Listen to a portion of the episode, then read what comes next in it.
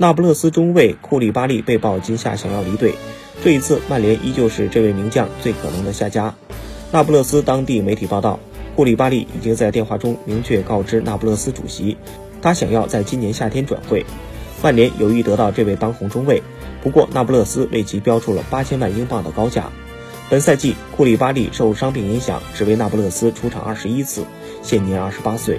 对于曼联是否该花费八千万英镑签下库里巴利的问题，形成了两种意见。一种认为红魔想要多线出击就该签下他，